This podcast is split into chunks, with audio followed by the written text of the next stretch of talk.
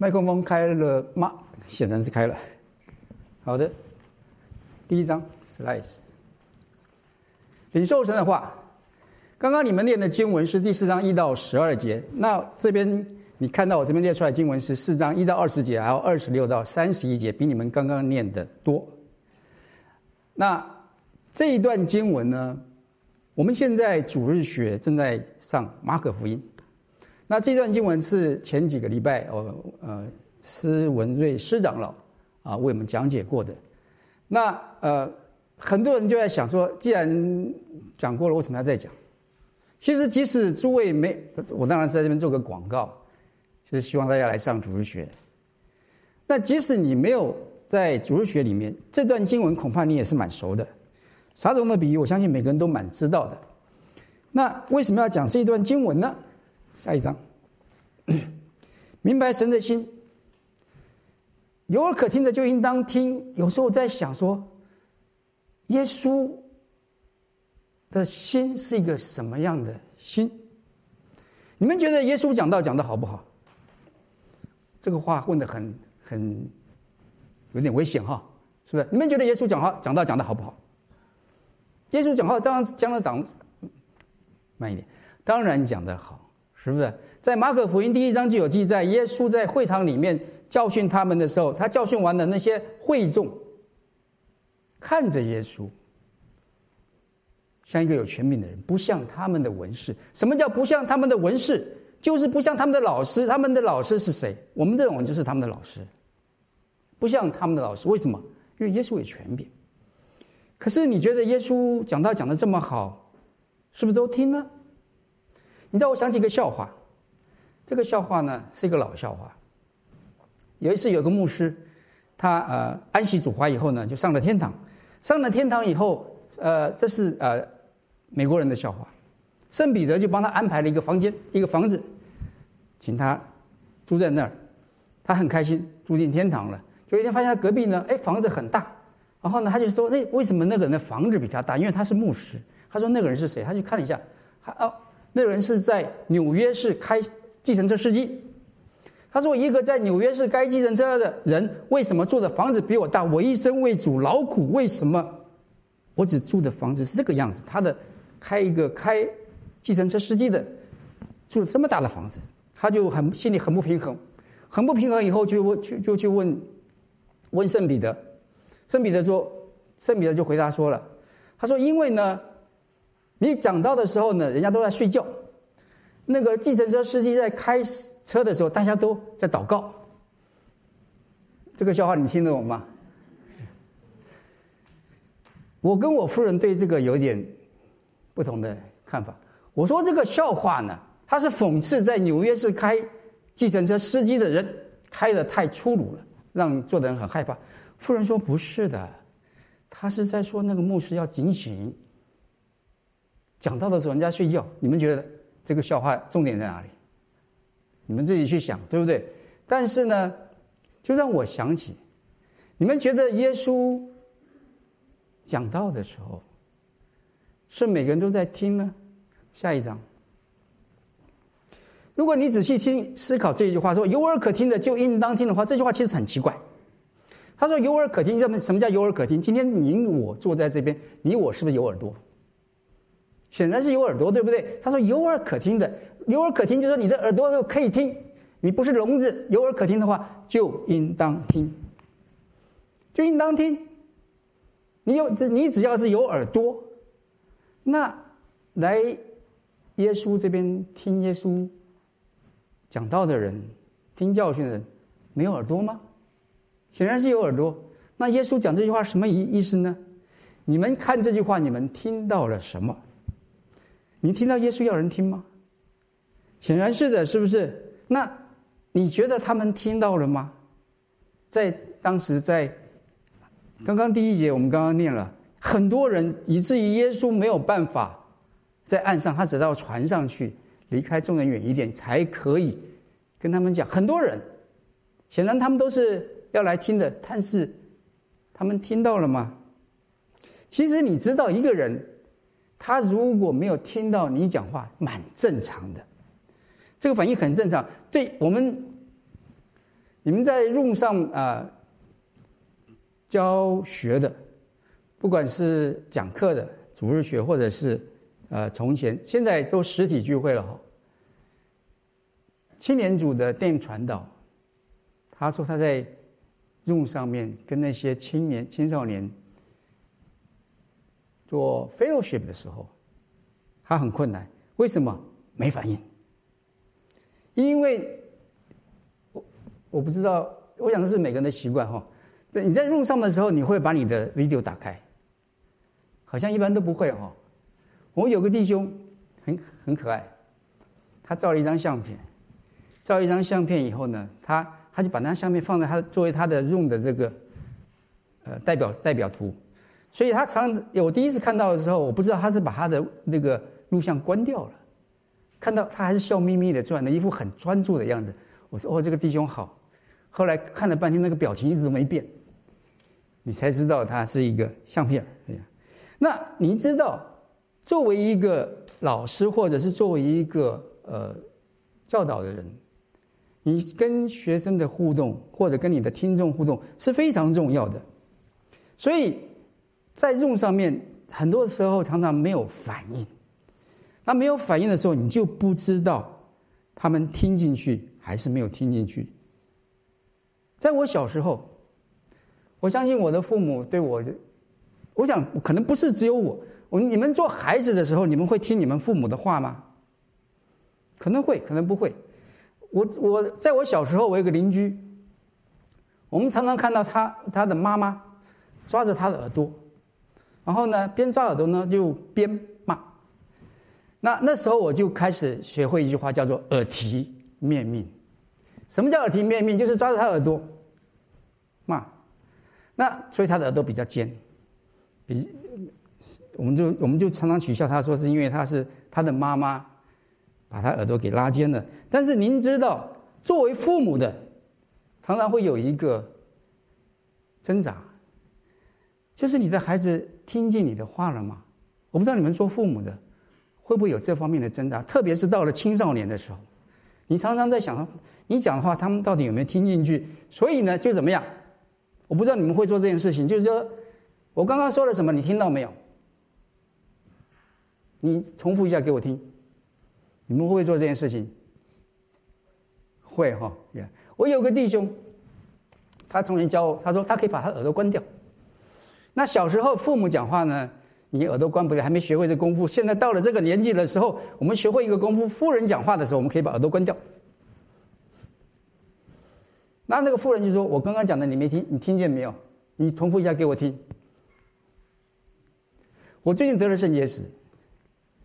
肾结石以后，你知道肾结石是蛮痛的一件事情。那是那天上去了这个呃医院，医院呢医生就照了说：“哦，你这个石头不大，大概可以自己就出来了。”呃，就是忍耐几天，然后痛的话吃止痛药。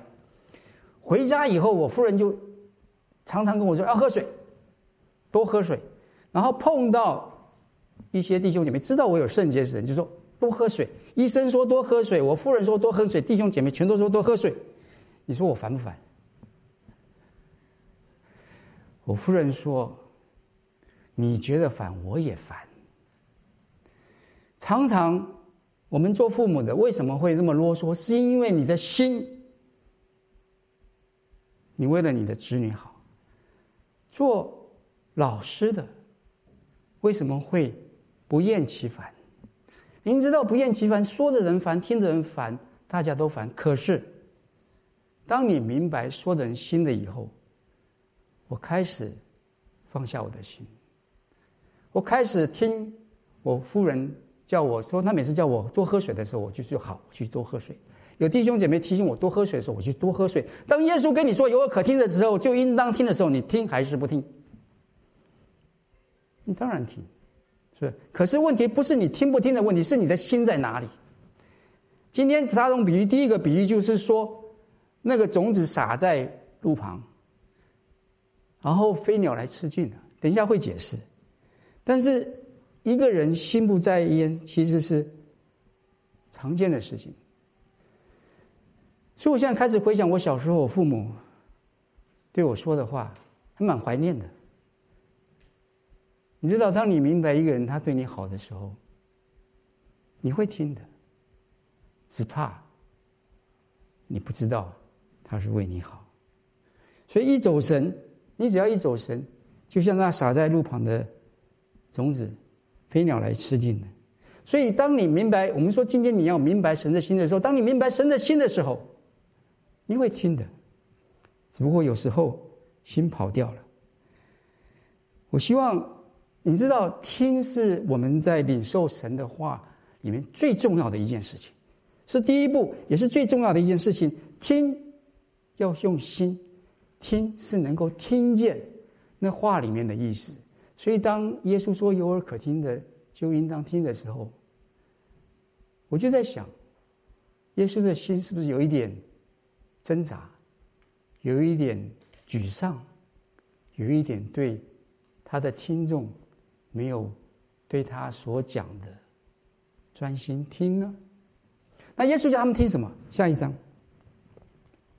什么是那个耶稣想讲没讲出来的话？刚刚我们念过了。那耶稣在这边，我们刚第一节到第八节讲的是一个讲比喻，对不对？那你们注意看哈，在第二节，第一节是讲很多人，然后第二节呢，耶稣就用比喻教训他们许多道理，教了很多道理。然后在教训之间对他们说：“你们听啊，有一个撒种的出去撒种。”所以这个比喻是在什么时候讲的呢？教训之间，嗯，那在教训之间突然冒出一个这个比喻，其实这个比喻是一个非常突兀的比喻，就是不顺。因为耶稣在讲道之间的时候讲出了这么一个比喻，这个比喻呢，上不连下不连，圣经没有讲耶稣教训他们什么，耶稣圣经只讲了。这个记载的这个比喻，告诉你和我呢，其实那个教训呢，不是那么那么就是印象深刻，反而是这个比喻呢非常的重要。那您知道，有时候我们听人讲话，突然冒出一句听不懂是正常的，听不懂是正常的。那你们有没有听过夫妻对话？听过？你们有没有听过别的夫妻在讲话的？你们有没有听不懂的时候？如果你不小心，你不是要故意的，只不过他们夫妻讲话的时候，你听到，你有没有？你们会不会发现会有听不懂的时候？为什么？因为夫妻之间他们常常有一些背景在里面。所以我其实我以前上过一个叫夫妻恩爱营，夫妻恩爱营，你们有没有去过？应该有不少人去过吧？你们知道这个事吗？不知道哈。家庭更新办的，好多年以前跟乔伟文他们一起去的，二零零四年的时候，在里面有一个有一门课，我很印象很深刻，叫做啊、水牛与蝴蝶。这个他讲他讲的是说，啊、男人跟女人的那个思维方式不一样，所以常常我会听不懂我夫人讲的讲错的话。那如果你听不懂一个人讲话，你会怎么样？你会不会问？不一定哦。我刚到美国的时候，我印象很深刻，在呃念书的时候，我们呃我简单讲，把它简单化，在课堂上面大概有三种人，一种人问问题，一种人不问问题，一种人偶尔问问偶偶尔问问题。你们是你们觉得我们华人中国人是哪一种人？不问问题的哈？是的，我那时候上课就很就我们没有习惯要问问题。然后我们的印度同学就非就没事争先恐后要问问题，我觉得他们有点在作秀。那基本上呃，其他的大概老美同同学呢就会 in between。所以那时候我就觉得说，上课你听就好了，你为什么要那么多问问题？但是后来在人生你走到一个程度以后，你发现，其实问问题是非常重要的，同意吧？你听不懂的话，你就要问嘛，是不是？但是常常呢，没有这个习惯问，而且还有一件事情呢，自以为懂，这很危险，是不是？所以门徒，你看，我们再往下看，嗯，这些这这些我们就不啊、呃、不再多讲。但是你到的第九节第十节。第九节说有耳可听就应当听的时候，第十节说什么？无人的时候，跟随耶稣的人和十二个门徒问他这比喻的意思，表示门徒听不懂。门徒听不懂，耶稣也知道他们会听不懂，所以耶稣很开心，耶稣就讲给他们听。所以到了第十一，我下一章有没有？没有，那往你往前。所以耶稣讲给他们听，那。听不懂，其实是正常的。耶稣讲这个比喻的时候，他的上下文不清楚，但是就冒出这个比喻，他就是要人来问，所以呢，他知道你是听不懂的。然后呢，耶稣非但没有不耐烦，当门徒来问的时候，耶稣很开心的讲给他们听，还讲说无还讲说无人的时候呢，就还还跟他们讲说，对外人就用比喻，对你们那言下之意，你们是什么？你们是外人还是内人？你们是内人呐、是不是自己人呐、对不对？所以耶稣呢很开心，所以他耶稣不怕你问，只怕你不问。我相信做父母的，你们做父母的，是不是都希望你们的孩子来问你们问题？做老师的，你会不会希望你的学生来问你的问题？然后呢，你他们来问的时候呢，你就很开心的讲给他们听。有些老师看学生不问，他就随堂小考。有没有人碰过这种老师？他是希望你明白他讲的。我在美国念书的时候，刚来的时候，老那个教授会有一个叫做 office hour，就是一个时间让你来问。所以有耳可听的，就应当听这句话，其实是一个鼓励，鼓励你思考。思考，你发现你不懂了，你就会来问。领受神的话，第二件事情就是要思考，要思考。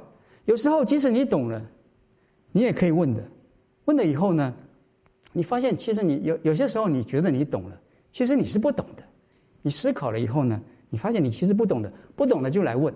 那我们领受神的话的时候，我们其实神的话其实不是那么好懂的。我相信你同意哈，不是那么好懂的。但是呢，你思考。你思考了以后，你来问，来问的时候，有时候呢，问的不见得每个不，你问的每个问题都有答案。那如果问的问题没有答案，你就知道你问错了。可是常常，常常，在你思考你来问的时候呢，神给你解释。那一个人不懂，但是自己以为以为懂，其实是很危险的一件事情。你同意吗？其实你是不懂的，但是你自以为懂。就像我从前，我以为我很很很懂我老婆，很懂我夫人，后来发现其实我不懂。我相信做弟兄的，是不是都有这种经历？你们觉得你了解你们夫人吗？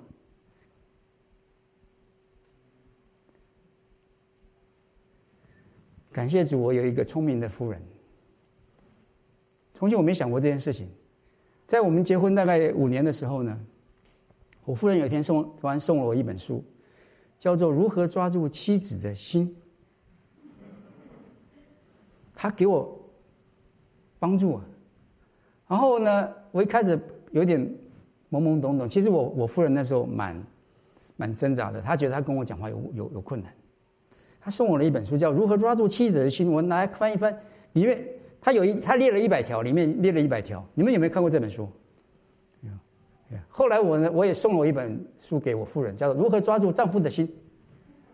不过，《如何抓住妻子的心》那本书很很厚哈，《如何抓住丈夫的心》很薄。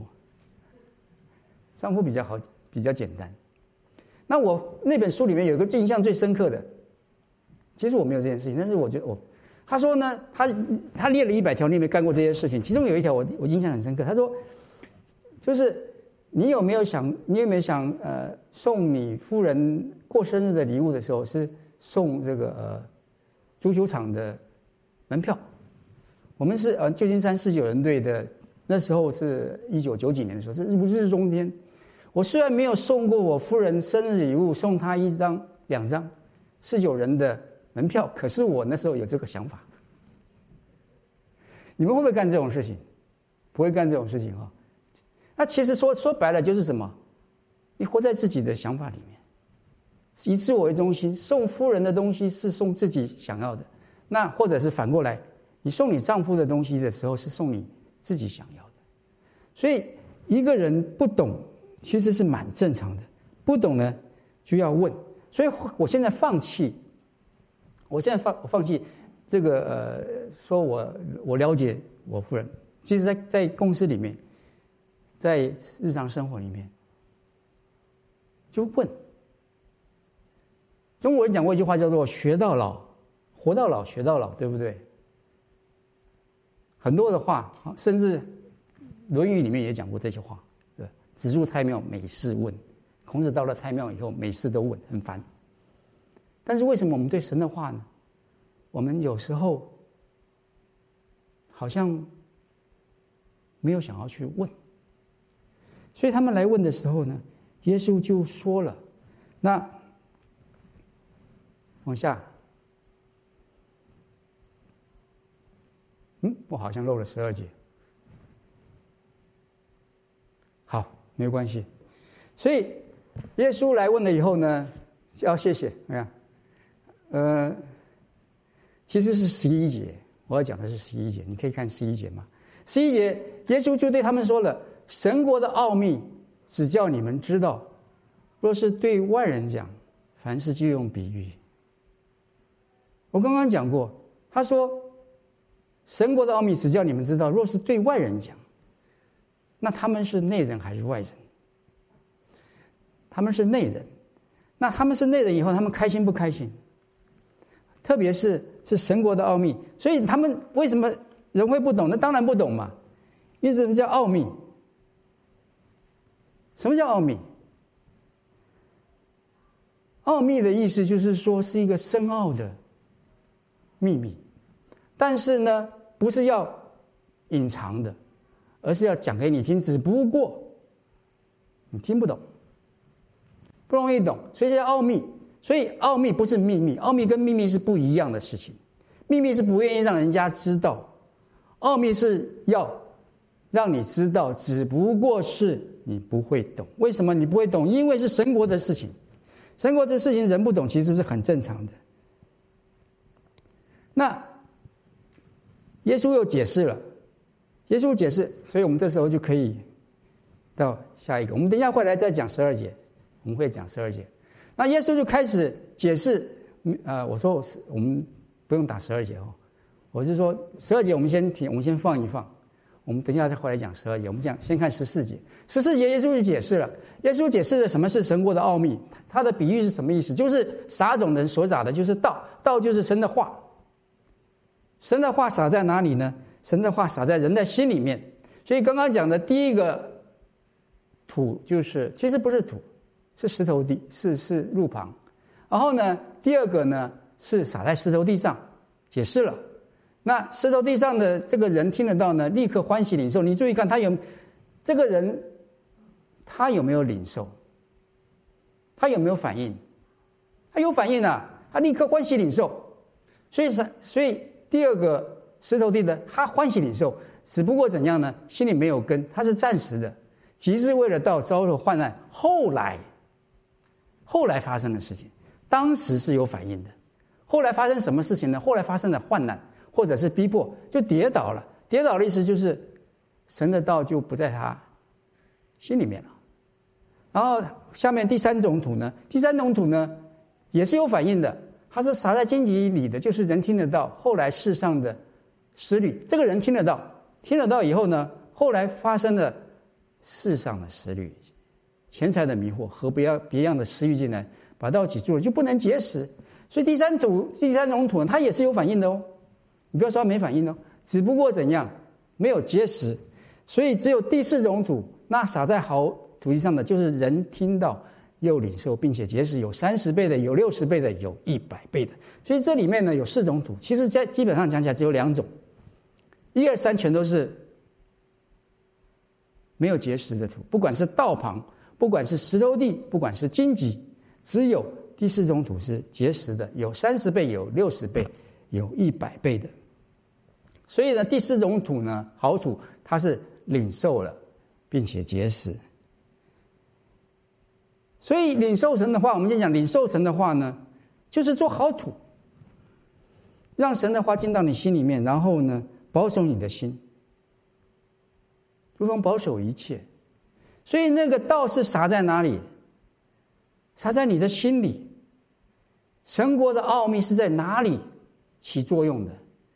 是在人的心里面起作用的。那人的心其实是转来转去的。你像你知道，人的心是转来转去的，常常会变的。我有一次看了一个故事，呃，清朝有一个很有名的人叫纪晓岚，我不知道你们有没有听过这个人。他有一次在他年呃年轻的时候，呃小孩子在街上在玩球，球玩来玩去呢，那个球呢就打到一个经过的一个呃官员的轿子，所以那个球呢就打到，就好像我们现在小孩子在街上玩球打棒球，那个那个球呢一一下子跑到人家家里面去了。所以那那些孩子一看是那个那个轿子是一个官轿子，所以就跑掉了，一哄而散。只有纪晓岚，他跑去跟那个，呃，那个官，他胆子比较大，比较大以后就跟那个那个那个那个是个太守好像还是个县衙，跟他说他要把他球要回来。然后呢，那个县衙呢就看他说好，我吹一首诗，你来对。那个县那个纪晓岚说好，那个。那个官，那个县衙就说：“童子二三人，为如角。”就是说，童子有两三个人呢，你最狡猾，叫童子二三人，为如狡。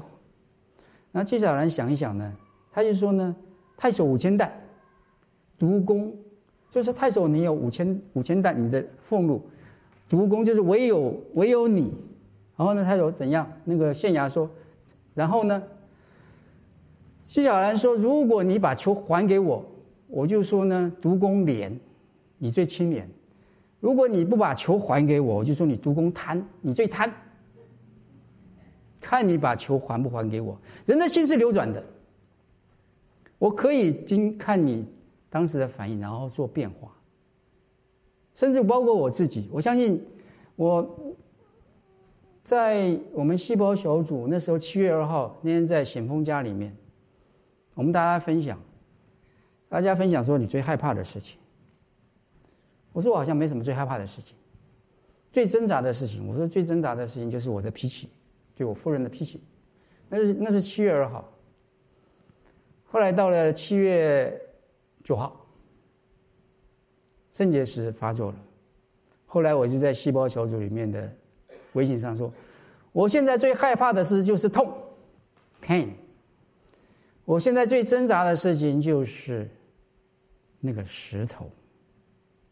弟兄姐妹，我们人常常是在环境里面，活在环境里面，所以你一不小心，你就落在一个眼见的光景，落在你的环境里面。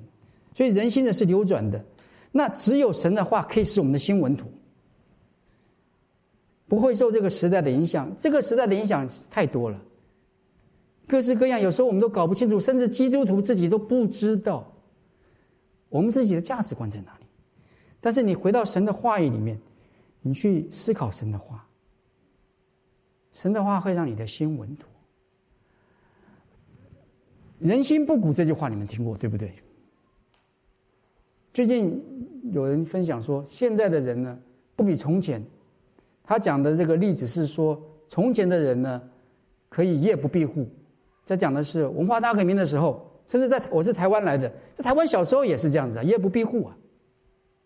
物质条件虽然不好，可是人很单纯，没有什么犯罪，所以好像那时候的人比较善良，是不是？你会有这种感觉？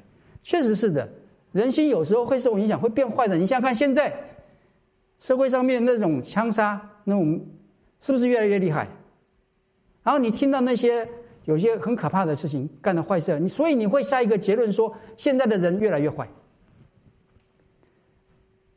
那我小时候也听过这句话，我父母那时候也是讲，人心不古。那到底是人怎么回事儿？我们是不是人越来越坏呢？其实不一定。你知道为什么不一定吗？领受神的话，唯有神的话保守你的心的时候，你就能够保持你的初心，维持你善良的原始本性，当初神赐给你的爱心。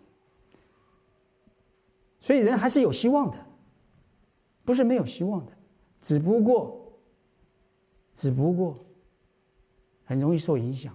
但是我相信，我们在神的话语里面的时候，神会保于保守你的心怀意念，因为神的话是在人的心里面做工的，是在你我，在好土里面成长的。那领受神的话，就是听进神的话。当你心不对的时候，神是神的话是进不来的。那进来以后呢？我不知道你会不会问下一个问题。他说：“那只要撒在好土地上的，就是人听到又领受，并且结实有三十倍、有六十倍、有一百倍。”他没说为什么是三十，为什么说是六十，为什么一百？没有讲。其实那个不重要，不重要。重要的是什么？结实。你只要做好土，那。我们人很自然的就会想说：“我怎么能够？你会不会想说我能够能够结一百倍？”我不知道，但是我知道一件事情，就是你很希望看到生命的成长，看到那个结实。下一章，那我想我们大概都不是农夫哈。你如果是农夫的话呢，你看到农作物的成长，你会有那个喜悦，你会有那个满足，你会有那个开心丰收。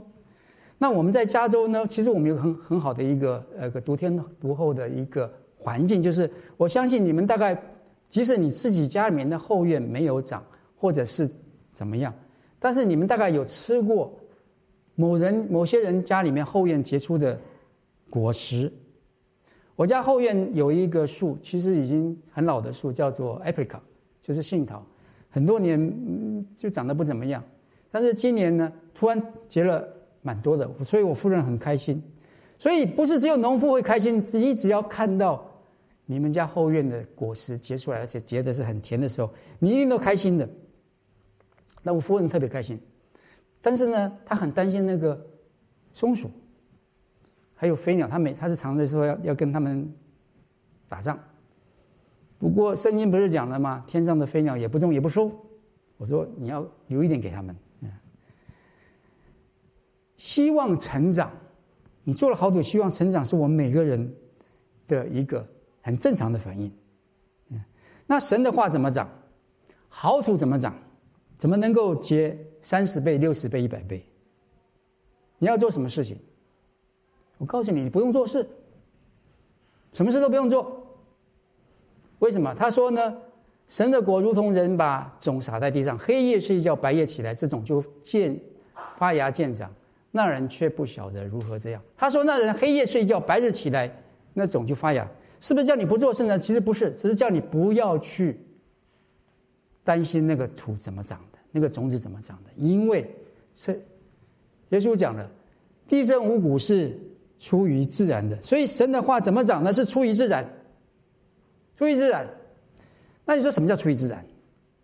出于自然是出于自然，就是那不是你的事儿，你只要做你该做的事。你该做什么事儿呢？你就不要去做那个坏土，就这么简单。什么叫做做那坏土？就是让那世上的思虑把你的种子长出来的那个树给挤住了。不要让挤住了。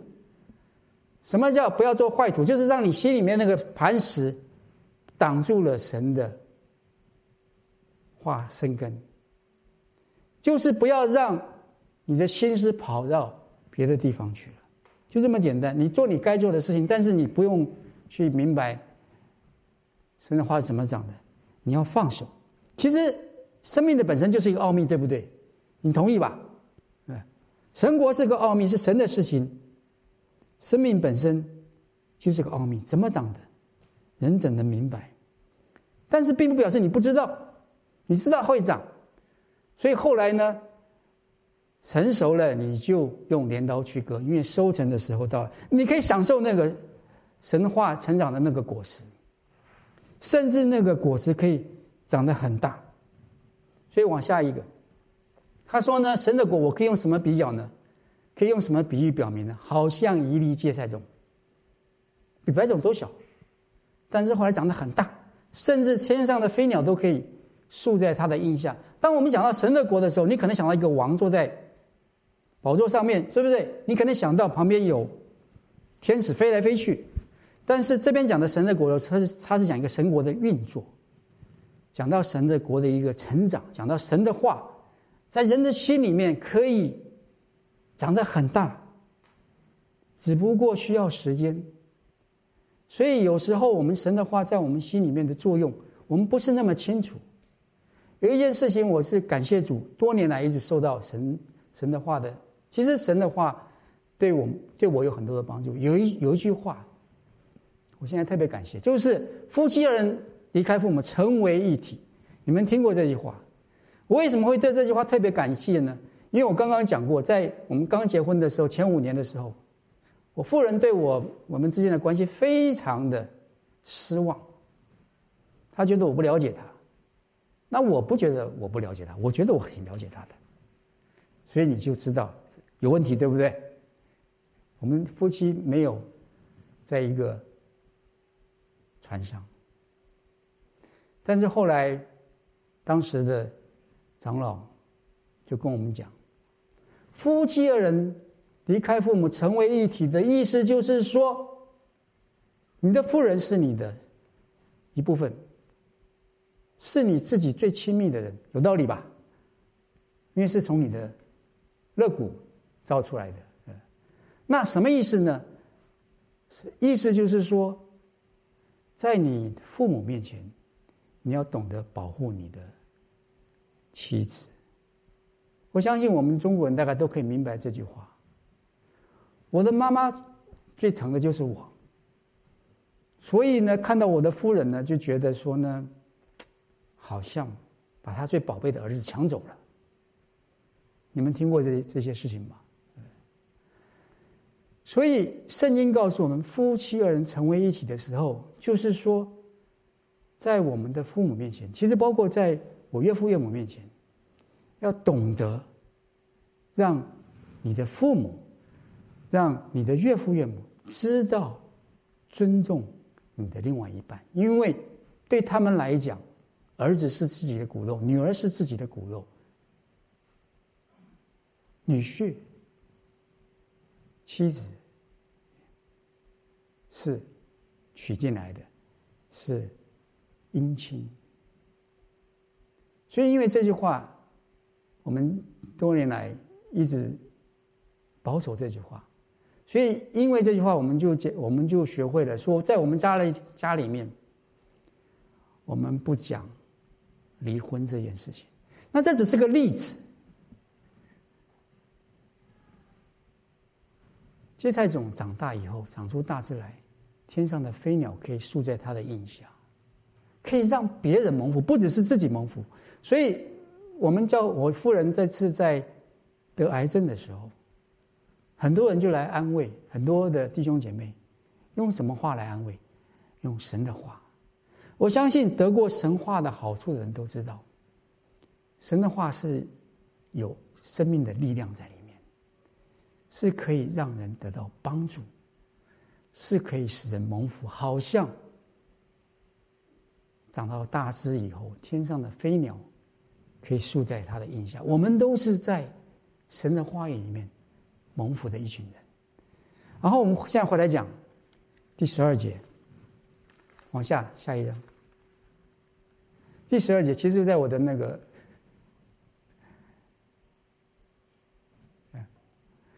你记得我说我们讲这一段，我们目的是你知道神的心吗？那耶稣讲这句话的时候呢，他说呢，在十二节说，叫他们看见却不晓得，听是听见却不明白，恐怕他们回转过来，就得赦免。其实这句话很困难。我刚刚讲过，当耶稣讲到这个比喻的时候，耶稣知道他们会听不懂，所以他耶稣希望他们来问。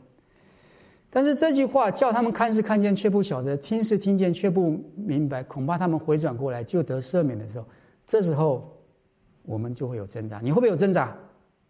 你看这句话在说什么？他说他为什么要用比喻？他说呢，叫他们看是看见却不晓得，看见了却不晓得怎么回事，听到了。却不明白说的是什么？为什么？恐怕他们回转过来就得赦免。这句话其实我们会有挣扎的，因为挣扎在哪里？恐怕，恐怕他们回来就得赦免。难道耶稣不希望人得赦免吗？圣经上不是讲了吗？万人得救，不愿一人沉沦。所以这时候你你我就会有挣扎。那你我有挣扎的时候呢，我们就会迷糊。迷糊的时候呢，我就我突然想起另外一句话来。这也是在我在夫妻恩爱营学到的。可惜你们没有去夫夫妻恩爱营哦。他说什么呢？他跟我们做弟兄的讲：妻子永远不会错。你们有没有听过这句话？妻子永远不会错。我夫人呢，他就说：你每次都没有听进这句话。妻子永远不会做，为什么妻子永远不会做？妻子会犯错吗？妻子当然会犯错。但是为什么讲妻子永远不会错？为什么在夫妻恩爱营里面讲这句话？因为家庭不是讲对错的地方，家庭是讲关系的地方。家庭里面没有对错吗？当然有对错。可是，在关系里面呢？你先把关系理好了以后呢，对错自然就出来了。我希望你能够抓住这句话，并不表示你的妻子不会错，甚至不是表示你的丈夫不会错。只不过当你关系对了以后呢，你们的对错才能够理得清楚。你们听过一句话叫做“清官难断家务事”，听过吧？为什么难断？因为家里面的事情纠葛不清，有很多的历史，有很多的。纠结在里面，有很多的情绪在里面，所以在我们夫妻恩爱里面，他就讲说，妻子永远不会错。你先把那个对错先放下来，先把关系给理对了。那为什么想起这句话呢？我就问你们哦，你们觉耶觉得耶稣会不会错？耶稣不会错。那耶稣不会错的话，那耶稣讲这句话说，恐怕他们回转过来就得赦免，是什么意思？我们领受神的话呢？我们下一章，所以就要知道说那一段话从哪里出来的。所以我这边列出来是以赛亚书六章九到十节，我念给你们听。他说他是谁呢？他是耶和华。你去告诉这百姓说：你们听是要听见，却不明白；看是要看见，却不晓得。要使这百姓的心蒙脂油，耳朵发沉，眼睛昏迷，恐怕眼睛看见，耳朵听见，心里明白，回转过来便得医治。很像。就是耶稣就是从这里面出来的，所以呢，耶和华说：“你，你就是讲以赛亚，去告诉什么？告诉百姓。因为在前面，神问说：谁能啊去传讲？谁能为我们传讲的话？以赛亚说：我去。那以赛那神以赛亚说：这是不洁的百姓，我不洁的嘴唇，谁所以神就用炭把他的嘴唇给。”洁净了，然后去加讲这句话。那整句这这句话的背景是什么？背景是说那时候以色列百姓陷在罪恶里面，他们不肯听神的话，多如羊走迷，所以神就跟以赛亚讲说，要使得百姓心蒙脂油，耳朵发沉。所以这句话的最后的讲的一句话叫做回转过来，便得医治。神是不是希望他们的心能够回转过来？回转过来以后，便得医治，所以这个时候是一个医治的观念。所以前面讲说，变得赦免的时候呢，是讲一个医治，是讲一个心理的医治，是这个观念下来的。那耶稣有没有医好来到他面前的人？耶稣是不是治好了许多的麻风病人？聋子、瘸腿的。那为什么耶稣为什么要讲这句话呢？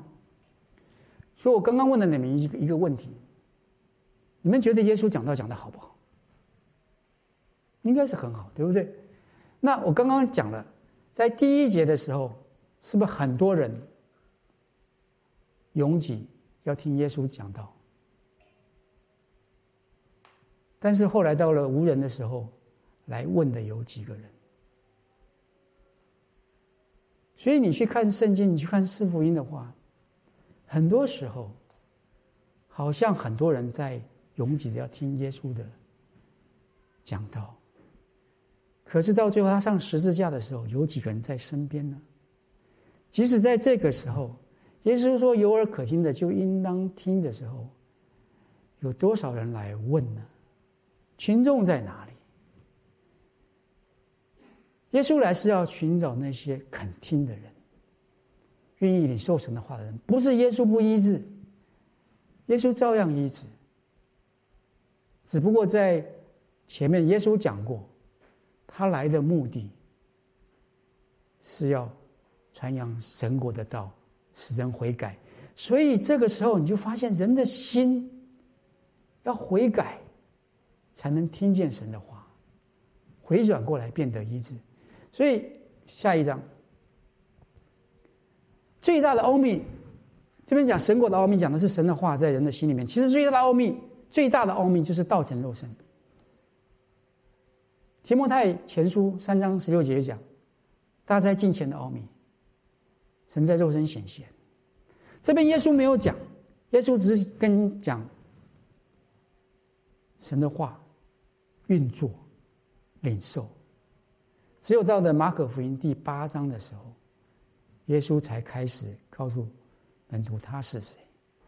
所以，这个最大的奥秘其实没有在这边讲。但是，领受神的话需要有神的生命。一个人如果没有神的生命的话呢，他对神的话其实是没有兴趣的，他对神的话其实是不理解的。他对神的话甚至会有反感，但是我们相信耶稣的人，我们是有神的生命的，所以我们领受神的话的，其实就是把我们神给我们的生命静下心来，用神给我们的生命来领受神要对我们讲的话。我不知道今天神要跟你说什么话。但是我相信，你静下心来，你是可以听得见，你是可以听得懂的，你是可以听得进的，你是可以得到福气的，你也可以叫周围的人，因着神的话，得到福气。我们一起祷告，天父，我们谢谢你，我们是一群蒙福的人，愿你的生命在我们。心里面长大，自己蒙福，也是周围的人蒙福。感谢祷告，奉主耶稣基督的名，阿门。